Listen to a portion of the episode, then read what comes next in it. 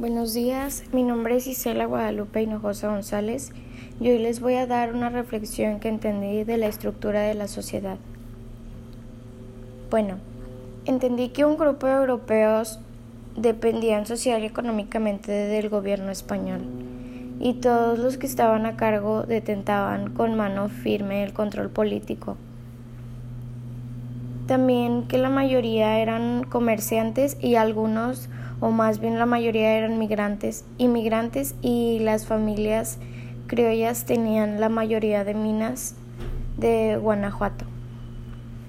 La raza y nacionalidad servían para diferencias económicas y sociales, como si cuidaran cada quien sus terrenos por la raza y nacionalización.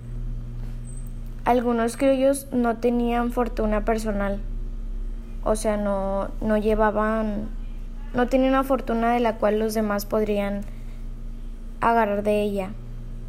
No llevaban una economía muy buena ya que se consideraban deshonrados por no tener mucha fortuna. El pueblo constituido por, por indios solo comprendía la extrema miseria. Solo compartían como lo, lo último o lo que sobraba o no compartían nada.